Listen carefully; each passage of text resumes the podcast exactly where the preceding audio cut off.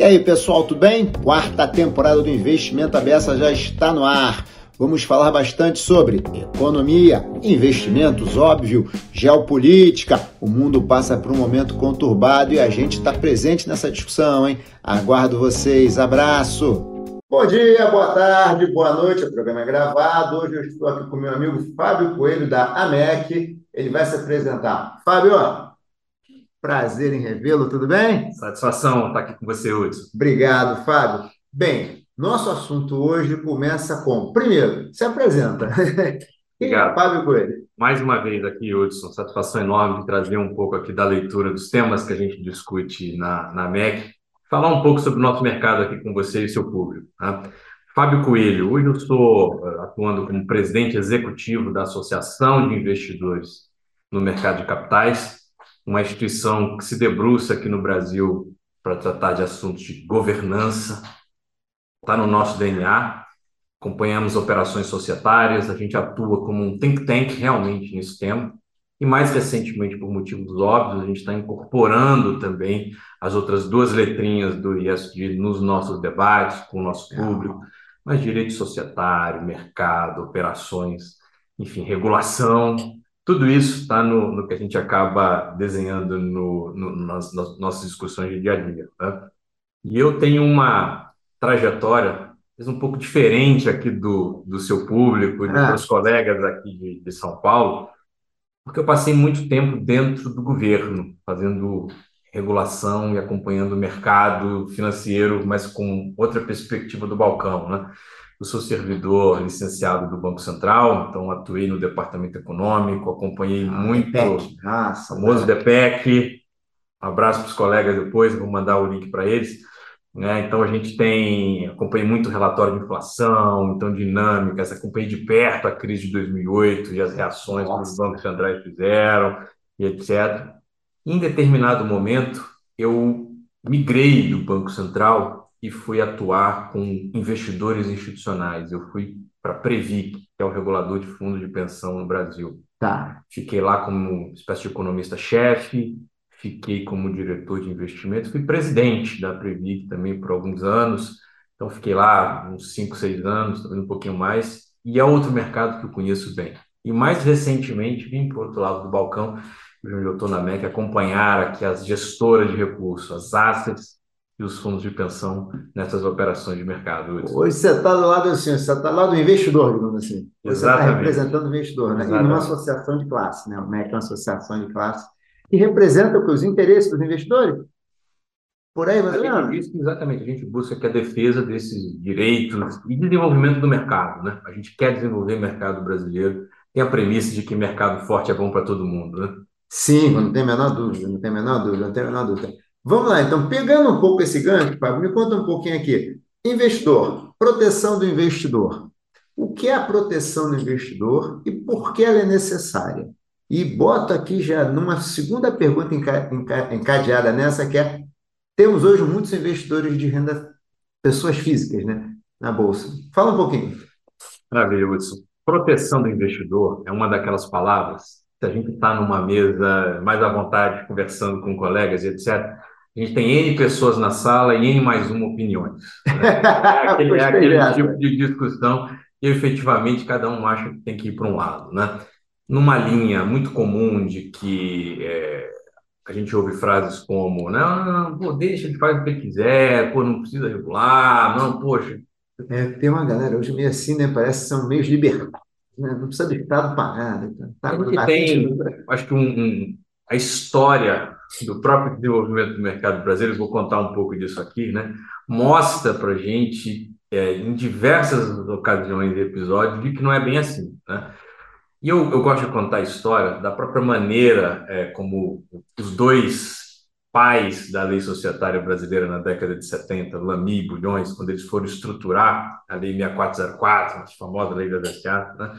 eles partiram de um princípio que até hoje perdura no Brasil, que é o fato da característica do nosso mercado ser de empresas, muitas de origem familiar, mas ainda hoje, né, empresas que têm um grupo de controle, né, que portanto tomam as decisões, que estão à frente, que conseguem decidir sozinho, tem um percentual acionário muito é, é, enfim, maior do que os outros grupos, a gente diz que essa é uma característica do mercado brasileiro e que ganha na própria literatura econômica, na literatura de direito societário, né? Isso no, no mundo, tá? O Brasil ele é conhecido internacionalmente por essa característica. Você diria que o Brasil é um cara diferente? O Brasil certamente é um cara diferente quando a gente fala de desenvolvimento de mercado e, enfim, de proteção de investidor. E eu digo por quê. Mais uma vez aqui, eu vou fazer um pouco desse link de academia com, com o mercado. Eu adoro, hein? É, acho que é importante a gente botar os pingos aqui. Eu também atuo como professor e gosto de colocar esses pontos aqui para, enfim, para a conversa ficar interessante para o nosso público, né? Isso na literatura tem um nome. Se chama benefícios particulares, privados do controle. Isso é muito natural de existir. Né? Quem exerce o controle de uma determinada companhia tem o benefício de tomar decisão, seu voto prevalece, isso é assim mesmo em qualquer lugar. Pode até dizer também que ele tem um ônus. Isso, de alguma maneira, é até bom, porque várias empresas, excelentes empresas no Brasil, a gente sabe que eles só se desenvolveram de fato porque tinham um grupo por trás, cuidadosos, sereno, empresários, que reuniam. Longevidade da empresa. Tá? Isso realmente faz parte do jogo, é algo bom. Deixa de ser bom quando as vantagens de ser controlador se tornam muito maiores em relação à média global. Porque é, interesses conflitados, escuros começam a aparecer. Isso está na literatura. Né? A gente tem um artigo muito famoso comentava com você. Né? Você vai me enviar, por favor. Vou te mandar depois. Dois autores, mas um deles, ele assim, ele é famoso no mundo das finanças, que é o Zingales, gosta de estudar instituições e etc. Ele fez um estudo olhando o Brasil em 2004 e chegou a essa conclusão que eu mencionei. Né? Então a gente saiu da década de 70, fomos para 2004. Deixando claro, nós somos um país que, mais do que a média, nós temos mais empresas de controlador definido. Essa é a característica fundamental. Tá okay. Brasil. Né? Isso tem algumas consequências que eu, que eu chego lá. Né? E aí esse estudo concluiu que o Brasil realmente ainda continuava com essa característica da década de 70. E dez anos depois, em 2014, né, já com a implementação do novo mercado, com outras estruturas de aperfeiçoamento que foram feitas, uma, uma atualização desse estudo foi feita por um autor uh, uh, brasileiro que publicou na revista de Direito Comercial é, é, eu só tenho o sobrenome dele, Alvarenga, depois eu passo a referência certinho, que ele refez o estudo e chegou à mesmíssima conclusão. Olha, dez anos depois, continuamos com uma estrutura muito forte, controle privado, isso todos os autores da literatura caminham. Isso faz com que a gente precise de mecanismos de contrapeso, que existem na lei societária, que existem na autorregulação, que existem nesses ambientes que a gente tem aqui de relacionamento entre investidores é uma característica, isso é um fato, uma fotografia. O Brasil é assim. Isso faz com que o Brasil, por exemplo, tenha uma estrutura de conselho fiscal, isso não necessariamente acontece em outros países.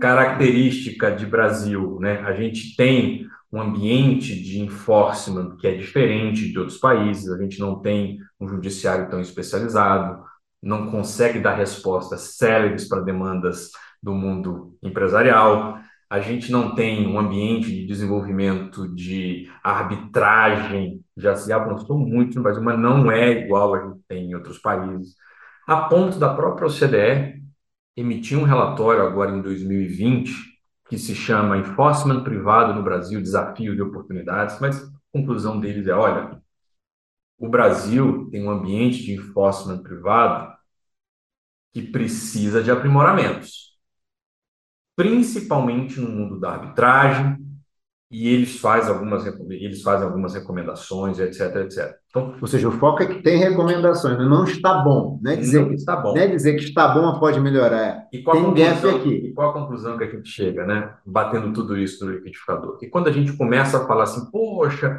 mas nos Estados Unidos não é assim, a gente devia fazer igual, poxa, por que, não faz tão fácil igual? Existem outros países, na Europa não é assim.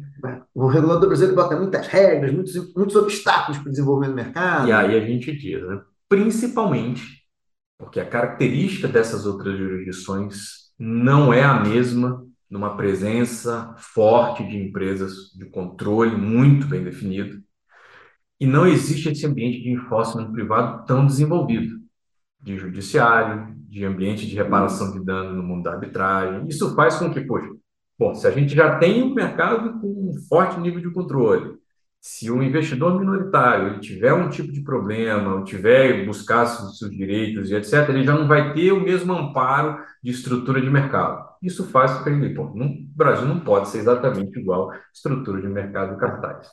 É uma dicotomia, porque se a gente quer se inserir internacionalmente, é óbvio que a gente quer também buscar uma equiparação de regras e etc. E a arte com a ciência aqui, Hudson, para a gente encontrar esses limites, né? De quais são os pontos em que a gente pode flexibilizar, mas quais são os pontos que efetivamente a gente não pode abrir mão nessa discussão aqui de mercado. E aí eu fico pensando aqui, coloca, pegando o que você está falando, como fica um investidor? Eu quero ser minoritário, qual é o meu incentivo? Eu vou me participar dos lucros, ok. Mas como é que eu sei que eu vou estar protegido ou não? Isso também no mercado, para crescer, tem que ter algum contrapeso onde eu saiba que meus direitos vão ser representados. E eu acho que aí é que realmente tem uma estrada para se andar, pelo que você está falando. Uma estrada muito grande. Enfim, a gente já avançou muito nessa estrada, Hudson. Eu não posso deixar aqui de fazer uma referência elogiosa para toda a autorregulação que é feita na Bolsa Brasileira, desenvolvimento daquele segmento especial, novo mercado, com regras uhum. que efetivamente puxam para a melhor prática de governança. Né? É óbvio que tem espaço para aperfeiçoamento, mas isso foi um avanço importante e eles continuam na vanguarda de muitos aspectos de governança. Isso, Interessante. Isso é, é, é realmente um ponto importante. Só que, olhando a floresta, não são ações necessariamente suficientes para que a gente mantenha, como disse a OCDE, né? temos pontos, vários pontos de aperfeiçoamento. Né? E aí a gente começa a entrar num pouco de cenário de conjuntura mais recente, né, do que a gente viu na pandemia e até um pouquinho antes, muita coisa mudando no mercado brasileiro, mudando muito rápido e as coisas estão aceleradas. A gente está num daqueles pontos de inflexão de, enfim, de enforcement, de proteção, de número de investidores, tem muita coisa acontecendo aí. Esse ponto, a gente teve um aumento no número de investidores, assim, avassalador nos últimos anos. Como é que você vê isso no mercado em relação a essa questão da posição do investidor? E até um gancho também com a questão da educação financeira. Como é que você vê? Porque mudou o mercado, né? No mercado você tinha, você estava falando um pouco antes aqui, 500 mil CPFs, hoje está com mais de 4. O que, que isso mudou na realidade? Eu dou só um, um passo um pouquinho para trás para a gente voltar aqui para um mundo pré-pandemia, Hudson.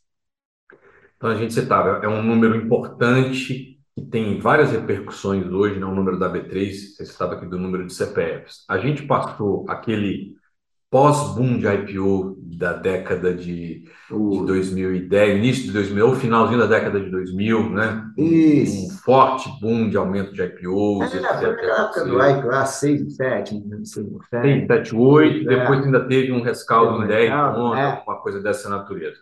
A gente saiu do número de CPFs no início da década de 2010 de cerca de 500, entre 500 e 600 mil, oscilando quase com um nível estável até 2017, mais ou menos.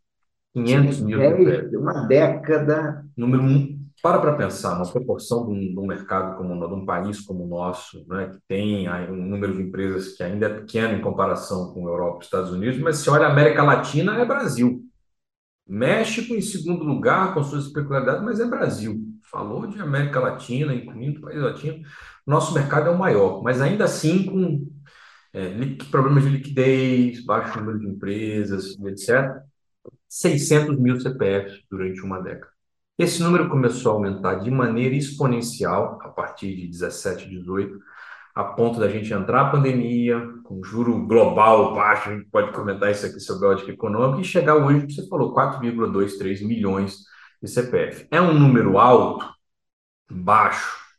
Se a gente olha para a história recente do Brasil, caramba, é um número realmente estratosférico. Né? Estratosférico.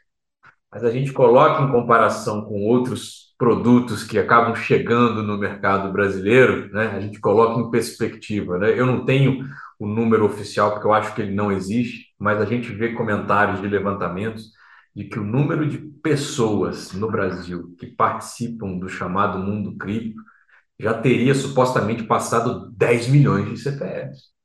Mais do que o dobro, né? Um negócio espanta. Ou né? seja, se a gente, com toda a tradição, com ambiente de proteção, de regulação, ambiente, enfim, tradicional aqui de mercado organizado, a gente tem 4 milhões de um lado, e o mundo cripto Você vai na esquina e começa a ouvir né, o famoso taxista dizendo é. que é investidor também, nenhum demérito, acho que é um, também uma democratização, mas faz no mínimo a gente pensar sobre estruturas de proteção nesse ambiente maior. Ah, mas é investidor falando, assim, né? Esse negócio de investidor sempre fica meio assim. Eu quero investidor ali. Tem poupança e cripto. Entre poupança e cripto tem uma estrada aí. Você não experimentou nada Exatamente, antes, não? Né? Assim, tal.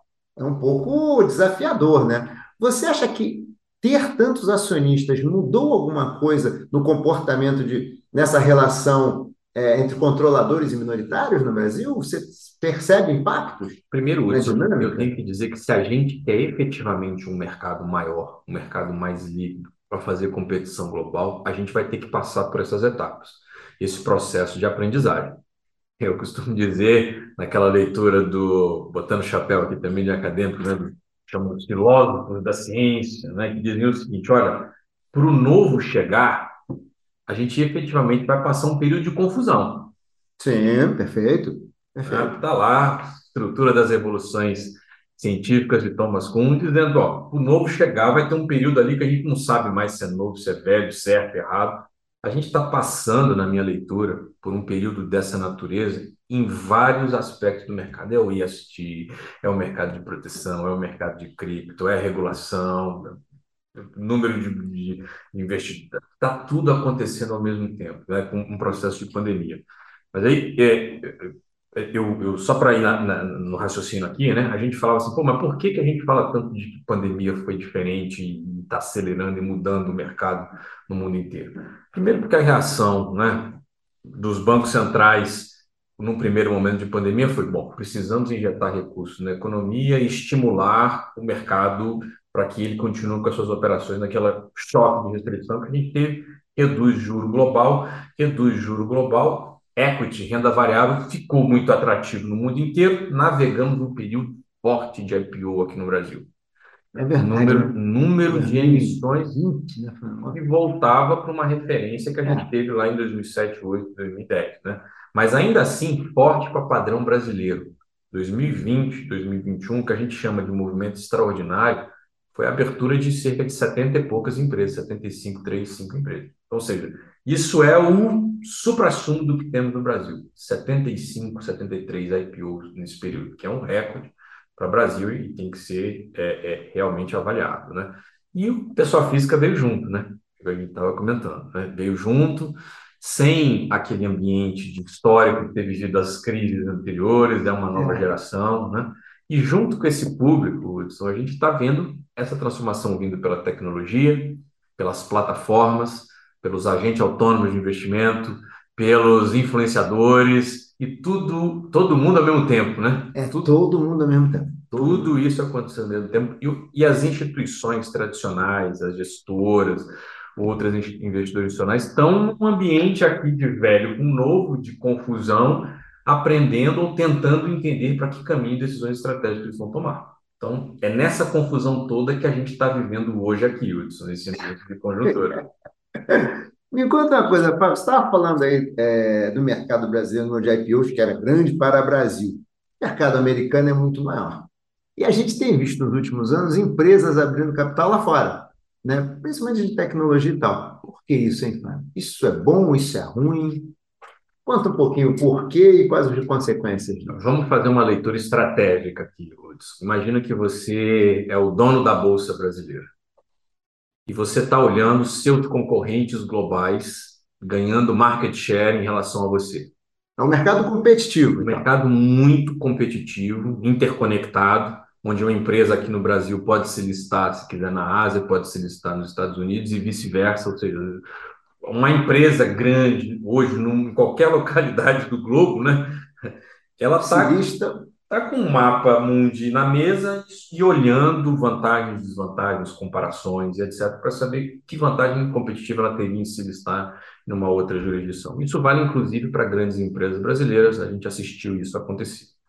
Isso tem consequências, agora, não com o chapéu do dono da Bolsa, mas alguém que está olhando mecanismos também de desenvolvimento de mercado, querendo inserir o Brasil como um destino de captação de recursos global, mas ao mesmo tempo não quer abrir mão de competição, de proteção de governança, de regra. Temos o tradicional trade-off, temos um dilema aqui, Hudson. Essa competição de bolsa fez com que, basicamente, muitas empresas de tecnologia buscassem se listar lá fora, parte por conta dessas vantagens competitivas, eu já digo fundamentalmente quais são, mas importante dizer que lá fora, como eles têm investidores sofisticados, especializados, eles conseguem enxergar valor no mundo de tecnologia que não necessariamente a gente teria num grupo hum. de investidores locais. Essa é uma das explicações e é muito forte. Tá? É fundamentalmente valuation. Lá fora, conseguiram e conseguem, dependendo do setor, valuation melhores do que eles conseguiriam minimamente sendo listados unicamente. Mais capital e mais expertise. O cara conhece melhor, ele tem uma, ele tem uma avaliação melhor. Perfeito. Né? Então ele não se, digamos assim, se ilude facilmente só com storytelling de PowerPoint. Tá. Ele consegue enxergar o está PowerPoint depois de outro investidor grande aqui, mas tudo bem. Perfeito. Então é. tem isso acontecendo. Agora tem outros motivos que aí começa a tocar um pouco no que a gente discute lá dentro da MEC, né? que é a história de você começar a oferecer é, mecanismos de atratividade muito forte nas bolsas que flexibiliza alguns princípios fundamentais da boa governança. E o principal deles é uma regra que se usa como uma regra de bolso, no inglês, no rule of thumb, né? que é de você associar o seu direito econômico de ter uma ação, de ser acionista, de correr risco, é, enfim, né, mercado junto com todos os outros, mas ao lado disso você ter associado também o seu direito político dentro da empresa, de voto, de exercício dos seus direitos, one share, one vote. É um princípio fundamental isso na governança. Sou, eu sou um cara velho, para mim isso é... Você vê como, como as coisas também, obviamente, é, é, caminham e se aperfeiçoam, mudam ao longo do tempo, né? E eu, eu, eu só para concluir, né? Só que aí você me diz, pô, mas aqui no Brasil a gente já nasceu com a história das ações PN, que já não tinha é. direito de voto. Então já temos aqui uma fruta tropical a la jabuticaba que é diferente de outros países. Isso é verdade característica. Países importantes, assim, digamos, da OCDE não tem PM, só para deixar. Exato. Eu, eu não tenho 10 ali. esse levantamento todo, mas eu te diria o seguinte, né? Os princípios de equilíbrio de voto e de proteção, eles são muito mais fortes do que a gente tem aqui. Né? E o que se discute agora, de maneira mais é, ativa, é a tal da ação por supervoto. Supervoto É que até no Brasil também tem, né? Aqui no Brasil foi aprovado no ano passado a possibilidade, né, que é o voto plural. Né? O que, que, basicamente a gente está falando? É, o que é o voto plural? O voto plural é uma ON, como todas as outras, só que ele diz o seguinte: para determinado número de investidores ou etc., eu vou criar agora uma ação super ON, onde não mais você vai ter direito a um voto. Determinados investidores vão poder ter uma ação e 10 votos. Essa é a regra no Brasil, limitada a 10. Tá. Mas você tem países onde ele pode ter uma ação e 100 votos uma Uau. ação e mil votos.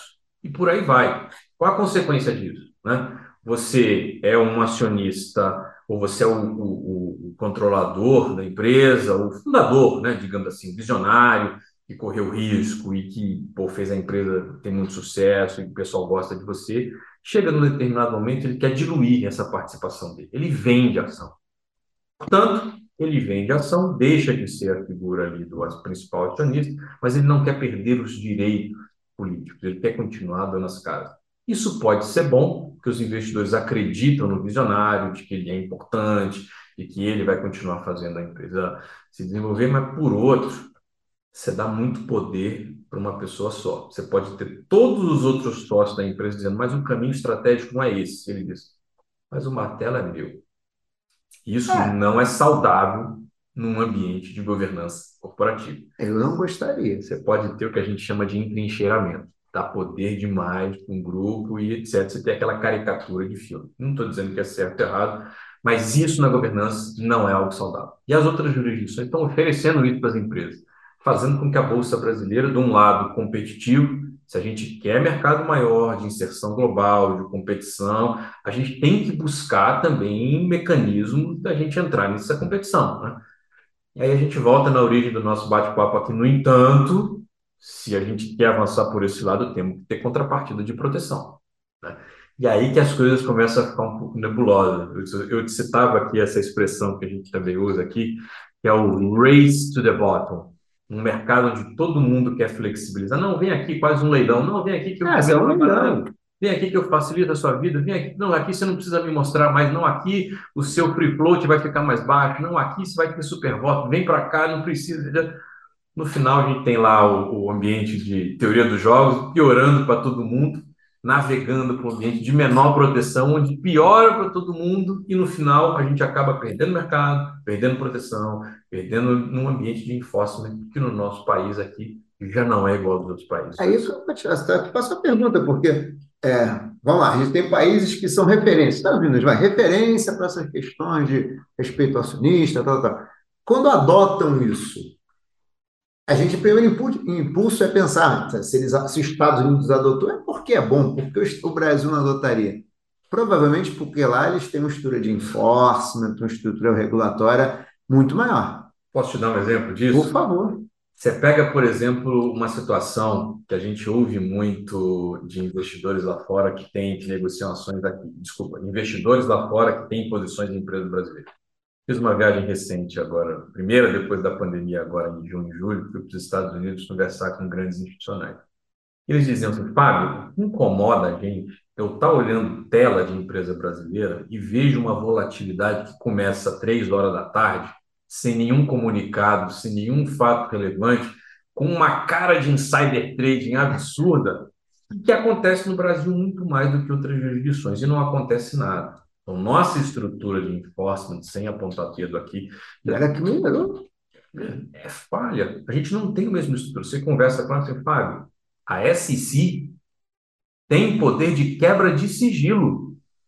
Ela direto vai lá e pega suas comunicações, abre tudo, vê com quem você conversou e etc. Você montar um case desse no Brasil, você não consegue, você tem restrições e não Para começar que tem sigilo bancário, começa ali nesse sigilo. Tem alguma coisa de sigilo que é sempre, não, não pode mexer porque é sigilo bancário. A, SEC consegue quebrar essas coisas. A gente tem referência de que eles têm acesso, tecnologia e tudo. Você, no Brasil... Então, ou seja, já começam as diferenças. Né? Então, não dá simplesmente para dizer, puxa vida, ninguém, nenhum administrador quer ter a espada de um processo da SEC nas costas porque sabe que vai realmente, o bicho vai pegar. Não tem Aqui a gente não tem essa estrutura tão forte. Então, assim, pô, você já tem um mercado menos desenvolvido, menos líquido, com menos enforcement privado, processos sancionadores que muitas vezes aqui acabam não tendo esse efeito aqui de, de punir com essa condição de assim, puxa, a pena está pesada e pegando todo mundo é melhor, né? De, ou seja, de inibir atuações perniciosas. Então, Bate, bate tudo no liquidificador, Hudson? Mas você colocou um ponto aqui, para mim, essa pergunta que é essencial. Assim, a gente não tem força, né? a gente não pune.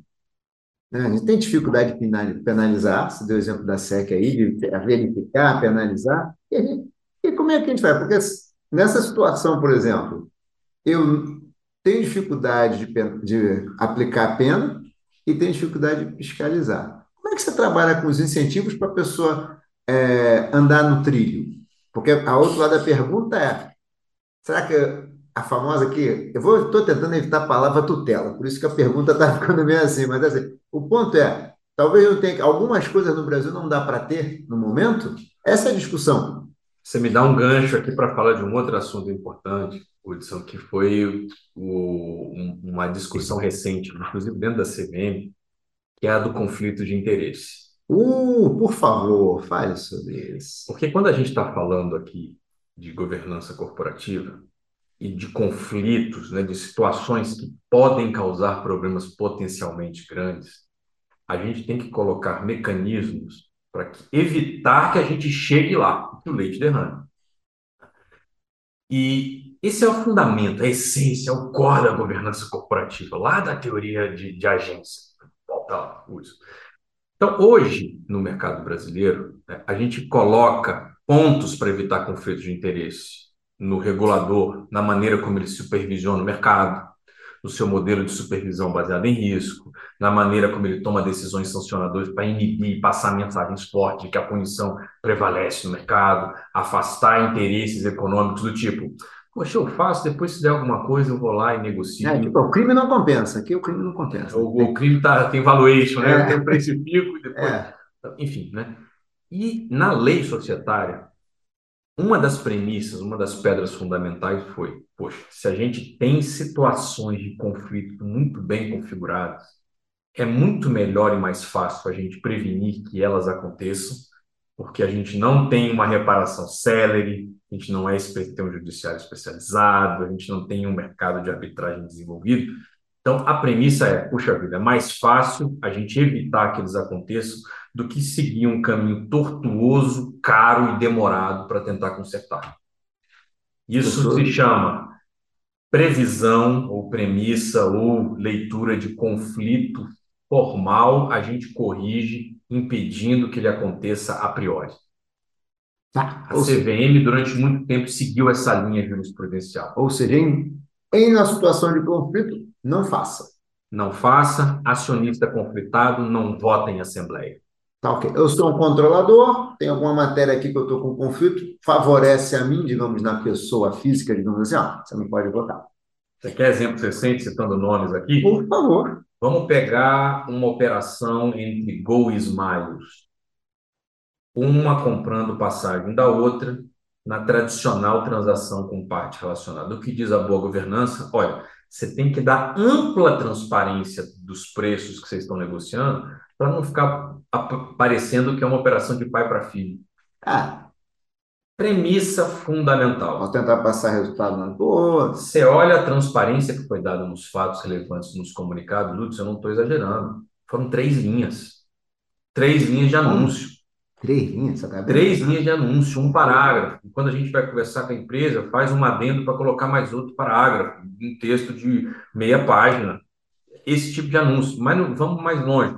E, de novo, não estamos dizendo aqui, e eu vou citar alguns outros exemplos, sem fazer juízo de valor, porque isso não foi julgado, mas assim, governança corporativa é evitar conflito. Você pega uma operação recente, por exemplo, do grupo Cassino, a gente estava falando lá de transferência é, de no grupo Pão de Açúcar, vendendo é, lojas para açaí. Tá. Clássica transação com parte relacionada, o mesmo grupo controlador, com as duas empresas, etc. Né? Não teve informação suficiente para o mercado. Você teve anúncio que foi feito, segue o jogo, segue o barco. Não temos regulação. Não Ah, tem não. regulação para isso. Não está na lei, não tem regras dentro da, da CVM hoje para tratar de transações com partes relacionadas. Você pega, por exemplo, é, anúncios feitos aqui no último dia útil de 2021, 30 de dezembro, a Neoenergia dizendo que vai pagar royalties para o controlador na Europa. Aí você diz assim, bom, vai ter um anúncio explicando e etc. Não teve, simplesmente comunicou, fizemos.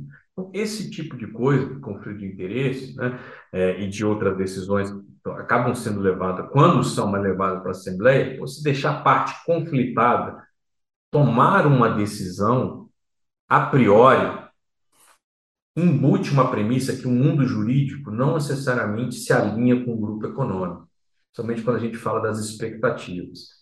Basta a gente imaginar, você imagina que uma operação bilionária foi decidida em assembleia, onde um monte de outras decisões econômicas foram tomadas em cima, aí você deixa uma parte conflitada voltar e três anos depois chega à conclusão de que ele não podia ter exercido aquele direito lá. Como é que você reverte uma decisão? Nossa, como é que você vai? Putz, chega a ser caricatural. Que decisão de reversão você vai tomar no mercado três anos depois Depois. de tomada? Impossível, absolutamente Ah, quais impossível. efeitos econômicos, calcula os efeitos econômicos da decisão, traz a valor para Como é Então, ou seja, é uma lógica, inclusive, de vantajosidade, de economicidade pública. Você permitir que o conflito de interesse seja decidido depois que as decisões econômicas sejam tomadas, só existe, só existe no mundo aqui é, é, de, de tese de construção de jurisprudência. Tem que ter limite. Ou seja, eu sou muito cuidadoso aqui para dizer, é super importante a gente ter uma multidisciplinariedade, inclusive na formação hoje do colegiado da CVM. Ter advogados com histórico de direito societário, eu acho que é essencial. A gente não consegue escapar, porque isso é importante. Mas trazer um contabilista, trazer um economista, trazer pessoas de outra formação, de áreas do conhecimento e ter diversidade, outras também, não só de gênero, de etnias, é o que a gente está vivendo. Se a gente tem uma fotografia hoje da CVM, só temos advogados por lá. Né? E eu sou um grande defensor da área técnica da CVM, porque não só trabalhei com eles durante muito tempo no ambiente de regulação do mercado financeiro, conheço a formação, eles têm o histórico das coisas, não vou dizer que, obviamente, estão sempre certos, mas é estranho a gente ver essa dicotomia hoje, de ver, de um lado, a área técnica da CVM tomando é. decisões e o colegiado sido cada dia mais comum, né? Está ficando absolutamente rotina. É. Assim, não dá, isso traz insegurança jurídica para o mercado. Fico, é, a pergunta óbvia é para que serve a área técnica, né? Se eu fico imaginando o seguinte: se fosse uma empresa privada, tem uma área técnica que vive passando recomendação e a diretoria não acata, você diz, troca área técnica, né? Tem alguma coisa aqui que a gente não está enxergando mais no mundo. Você sabe que a CVM tem uma característica que é o único dos reguladores de sistema financeiro, né? Então, tem o Banco Central, tem a Previc da, do mundo da Previdência, Fundo de Pensão, você tem a SUSEP da seguradora e tem a CVM do mercado de capitais. A CVM é a única instituição onde o seu grupo de colegiado ele não tem equipe ou ascendência sobre as equipes. Não estou dizendo que isso é bom, isso é ruim, mas qual a consequência disso? É que todo o histórico, conhecimento acumulado pelas áreas técnicas ao longo do tempo não são absorvidos pelo colegiado. Sim. Então, isso faz com que, num mandato de quatro anos, você tenha um rodízio frequente ali dentro do colegiado e que as decisões são feitas para gerar segurança jurídica no mercado, entendimentos que foram construídos ao longo do tempo, acabem mudando numa leitura pendular. Essa é a expressão que a gente usa, o pêndulo da CVM. Muda Mas de tá decisão. Claro, né? Você está agora, tá. você tinha uma. Você até tem matéria de jornal, né? Você tinha uma formação da diretoria em 2010, mais ou menos, e uma década depois, com outra formação, simplesmente várias decisões sendo revertidas. É bom oxigenar, é bom, obviamente, a gente ter outras leituras, mas você olha a frequência com que as coisas estão acontecendo, realmente chama atenção para dizer o seguinte, mas puxa vida, os jurisdicionados todos, empresários, é, agentes de mercado, investidores, ficam aqui enxergando, puxa vida, ah. eu vou tomar a decisão agora, não sei qual é a leitura que o regulador vai passar para o mercado, ou seja, a gente tem aqui um ambiente onde o o, próprio regulador está colocando um ponto de interrogação sobre como os assuntos vão Ele está gerando insegurança ao invés de gerar segurança, né? Você quer um exemplo também recente disso, né? Por favor. Nossa famosa empresa de óleo e gás aqui no Brasil. Ela nome Petrobras? Por favor, fala um pouquinho, porque tem coisa para falar aí, né? Olha, só para colocar em contexto aqui para o pessoal que está tá nos assistindo, né? É, estatais aqui no Brasil virou um tema, é, talvez, dos mais quentes do mundo do ESG. Você fala, Fábio, do ESG? Né? É. ESG, eu citei aqui uma viagem recente para os Estados Unidos. Lá fora, a gente ia falar com os heads né, de, de ESG, ia falar com os departamentos, áreas de ESG das gestoras. E o primeiro assunto que eles puxavam era de governança. E a gente fica aqui no Brasil com essa impressão, né, abrindo o jornal, a gente falava né, que assunto de ESG hoje se resume a uma discussão do clima, é, que está é. quente mundo afora, mas que nem de longe retrata essa realidade da característica local, com gaps sociais absurdos e, tradicionalmente, de governança corporativa. E aí, os debates lá, falando de estatais, né, é hoje, talvez, como o principal problema de governança que a gente vive no país, é, não é de hoje, né, vem ao longo dos anos, mas desde fevereiro do ano passado a gente entrou numa outra vibe estatal e fez com que a gente fizesse, numas discussões internas da AMEC, dizendo, que a gente tem hoje um movimento de ativismo às avessas. o próprio acionista controlador é que está buscando ali os conflitos e, e, e tudo na empresa, é assim, e o mercado está tentando entender. Isso começou quando a gente tem anúncios de trocas de executivos. Isso aconteceu é, no Banco do Brasil, isso aconteceu na própria Petrobras, etc. E, de novo, essa é uma garantia do acionista de querer fazer, é um direito dele. Agora, quando a gente olha o contexto em que isso tem sido feito, e a, né? forma, a forma como isso tem sido feito, sem, obviamente, é, conversar com os demais sócios das empresas, vamos falar de Petrobras. Quem é sócio de Petrobras hoje? A gente tem, abre lá as OIN, 100% de OIN. O governo federal tem cerca de 51%. E os outros 49%? Os outros 49%, você tem grandes institucionais globais. Globais. Você tem pessoas físicas. Você tem é, fundo garantidor, FGTS, aquelas ações lá, ah. né, são sócios na empresa. E no final, você tem um único acionista dizendo, é do meu jeito e pronto. Não se fala mais nisso. Numa empresa listada em bolsa. Ou seja, não é uma empresa, não é uma empresa do controlador. Não é uma empresa exclusivamente controlador. Então, ou seja, do ponto de vista de governança, esse relacionamento se dá de diversas maneiras.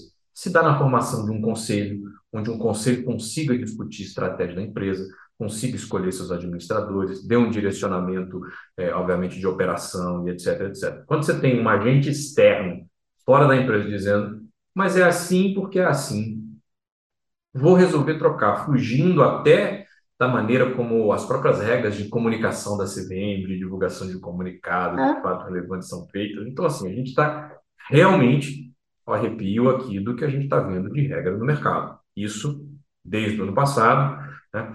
E a gente avançou ao longo do tempo e parece que tem piorado, a ponto da gente chegar na Assembleia da Petrobras que aconteceu na última semana, de enxergar a estrutura de governança interna, respeitando a lei das estatais, das SAs, regulamento, regimento interno, etc., etc., estatuto, no seguinte, olha, nós entendemos internamente que do grupo de pessoas que se candidatariam ao conselho, algumas não estão aptas e não preenchem todos os requisitos. E essas pessoas deveriam ficar de fora da eleição.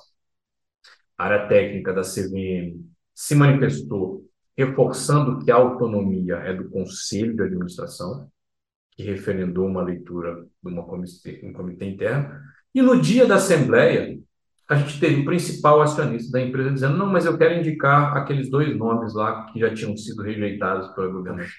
E eles foram eleitos.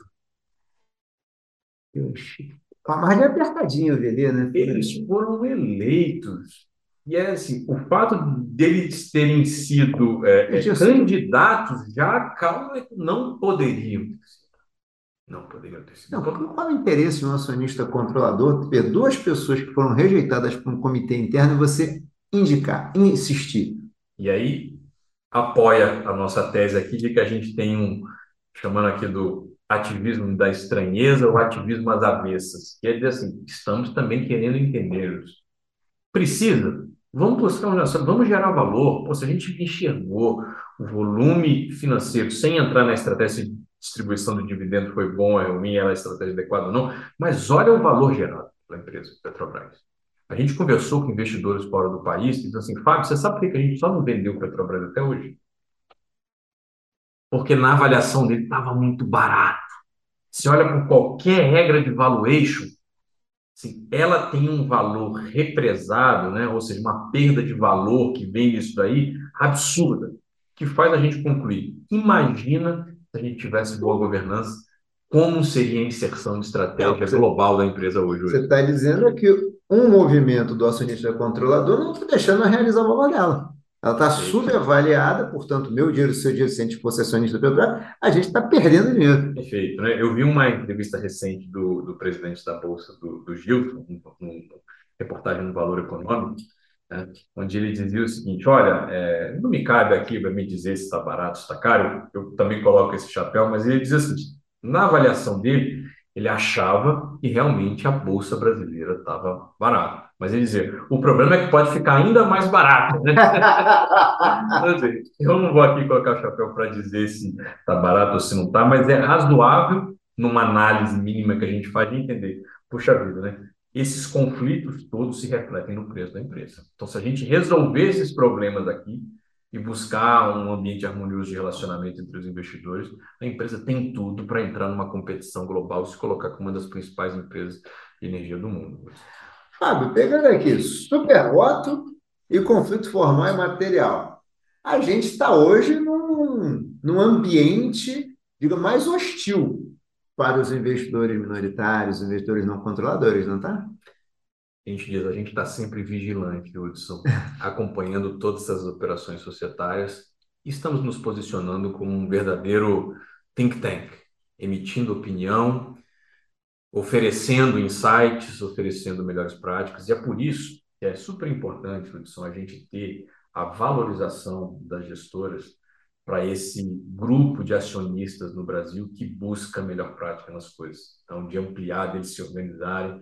A gente oferece, obviamente, a MEC como um palco para os minoritários estarem juntos, trazerem opinião numa discussão eminentemente técnica, onde a gente, obviamente, em alguns momentos busca um pouco de emoção, mas a gente deixa ela do lado de fora da sala, assim, pessoal, tecnicamente, vamos olhar para melhor prática global, vamos olhar para como deveria ser, vamos oferecer um insight técnico, vamos levantar a mão, e é isso que a gente tem feito, Hudson. A gente está passando aqui movimentos onde o equilíbrio é instável, é a bolinha no topo lá da montanha, e que qualquer desvio pode fazer com que a gente tenha efetivamente um desastre aqui no desenvolvimento do mercado brasileiro sobre a ótica de governança. Massa. A gente está caminhando para o final. Eu queria te fazer uma pergunta aqui para a gente é, caminhar aqui para o final. Seguinte, ESG. Como é que está? O que é relevante hoje nas discussões que você vê aí pelo mundo sobre ESG? Tendências também? Perfeito. Para fazer um resumo rápido da gente não é, se estender aqui, né? É, qual é hoje o principal dilema de um investidor institucional sobre a ótica? Então, você perceba que eu estou direcionando aqui a minha fala com o chapéu de investidores institucionais. Ele vai conjugar basicamente dois verbos. O verbo de integrar e o verbo de engajar. Esses são os dois pilares do investimento responsável. Você integrar informações dos chamados fatores ESG no seu processo decisório, isso é difícil pra caramba, porque a gente navegou o mundo das finanças desde Markowitz lá na década de 50, aprendendo a fazer de um jeito, e agora você chega para o head de uma mesa e fala: cara, essa empresa tem um risco de governança absurdo.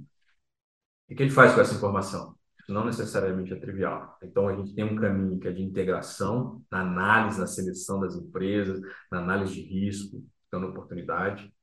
E do outro lado, a gente tem o engagement, o stewardship, o relacionamento de você, dono de uma empresa, você precisa ir lá cobrar a postura dela, você precisa votar em assembleia, você é acionista de Petrobras, dos estatais, você tem que ir lá exercer seu voto. Isso faz parte do investimento responsável. Então, a gente tem essa discussão, esse é o desafio para gestores. Como é que o assunto ESG está avançando hoje no mundo? Para eles poderem conjugar o verbo integrar, falta informação organizada. É o que eu fico imaginando. Informação não financeira. A financeira a gente sabe bem, ah. né? Balanço auditado, você tem demonstrativo, você tem regras e padrões globais. No mundo do ISG, isso não existe. Então, um dos anseios grandes é que aquele instituto lá da Fundação FRS, o ISSB, comece a espraiar padrões globais de reporte. Isso vai acelerar e muito processo. A gente tá. incorporar essas decisões. Essa é uma tendência as regulações nacionais, estou falando aqui de CVM, Banco Central, Previc, SUSEP, estão avançando, eu acho que num ritmo ainda lento, mas estão avançando. E à medida que a gente tenha, eu acho que esses padrões globais se consolidando, a regulação também vai empurrar. A gente já tem boas iniciativas aqui. A própria B3 no, fez anúncio recente de diversidade, ah. acompanhando uma discussão de outros países. Enfim, tem crítica daqui e dali, mas você volta naquela analogia que eu fiz. Estamos num período de confusão, que eu acho que o que vai sair do outro lado é realmente muito melhor no ambiente que a gente viveu. Tá? O que mais? A gente tem uma agenda que fora do Brasil é importante, eu acho que vai ganhar mais força que à medida que esses assuntos avançam, que é a agenda de clima. Fora do Brasil, o ISG quase que é confundido exclusivamente com a agenda de clima. Então, você pega as consequências do Acordo de Paris de 2015, empurrando aquelas empresas que não internalizavam né, as suas externalidades de poluir, poluir ambiente, está desenvolvendo agora um caminho para superar aí, meu amigo. Você ganhou muito dinheiro poluindo o rio, agora que você não vai poder poluir mais, seu valuation vai mudar, né? Então, isso a gente fala, tem risco de transição. Sim. A famosa economia de, de, baixo carbono, então empresas vão ter custo, empresas vão precisar se adaptar. Isso é uma agenda que está forte lá fora. As empresas brasileiras que já operam com investidores de outros mercados, já estão atentas nas emissões de escopo 1, escopo 2, escopo 3, consequências, mercado de carbono se tem seu embrião de desenvolver. Então, o ISD é tudo isso, Isso assusta, isso afasta o leigo, Isso passa a primeira impressão, no primeiro momento de discussão apaixonada, é mais emoção, é a camisa do time, etc.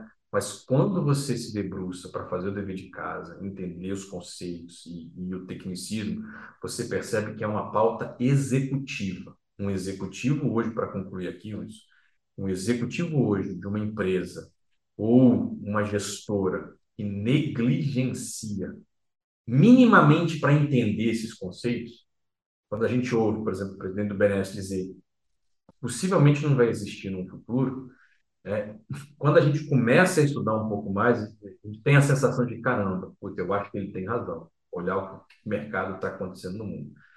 É transformação, às vezes demora, vem escadinha, mas está acontecendo. E eu fecho isso tudo para dizer o seguinte, Hudson, de uma maneira ou de outra, seja porque a gente acredita ou não, tá lá as críticas de outro guru e que eu pô, admiro e gosto muito, estudei pelo livro dele da Modaran, as reservas que ele tem, etc. Mas assim, três grandes grupos que eu digo que existem no mercado com relação à maneira como eles enxergam ESG. Os que genuinamente acreditam genuinamente acreditam e se esforçam e se empenham e está olhando o que está acontecendo no mundo sob a ótica de clima, com os riscos físicos e etc., e oferece, realmente acreditam no mundo melhor e tem seus princípios morais, etc., sem fazer nenhum julgamento. Tem esse grupo. Tá. E eles estão praticando. Tem um segundo grupo que diz o seguinte: olha só, eu não sei se eu estou tão convencido assim como aqui meu colega meu aqui, mas os meus clientes estão me pedindo.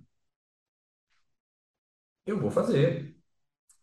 A gente inclui aí um pouco de discussão hoje no mercado, da indústria de gestão, da Ambima buscar uma taxonomia para os fundos e etc., para oferecer informação. Meu cliente está pedindo, de um jeito ou de outro, eu vou fazer. E tem o terceiro grupo que diz o seguinte: pô, isso é caro, poxa, eu não vou desembolsar isso aqui se não tiver uma regulação que me inclua a gente está vendo a regulação avançar. É, a autorregulação já está então, criando alguns incentivos. Então, assim, com convicção, convencimento ou, ou não, a gente está enxergando que o caminho vai ser É, não, Por aqui, minha leitura de opinião. Eu concordo com você. Essa é daquelas coisas que não adianta você brigar. Ela veio para ficar. Vai demorar mais, vai demorar menos, tal, vai ser um pouquinho mais para cá, um pouquinho mais, vai lá, vai vir. Né? Mais ou menos isso. Concordo plenamente com você. Plenamente. Fábio, infelizmente a gente tem hora, como a gente já tinha combinado aqui, né? Faz parte do podcast, né? Tem tempo aqui. Queria que você pedir para você deixar uma palavra final aqui para os nossos telespectadores e ouvintes. Bom, minha palavra final aqui vai ser de otimismo, depois de ter deixado as ressalvas e tudo.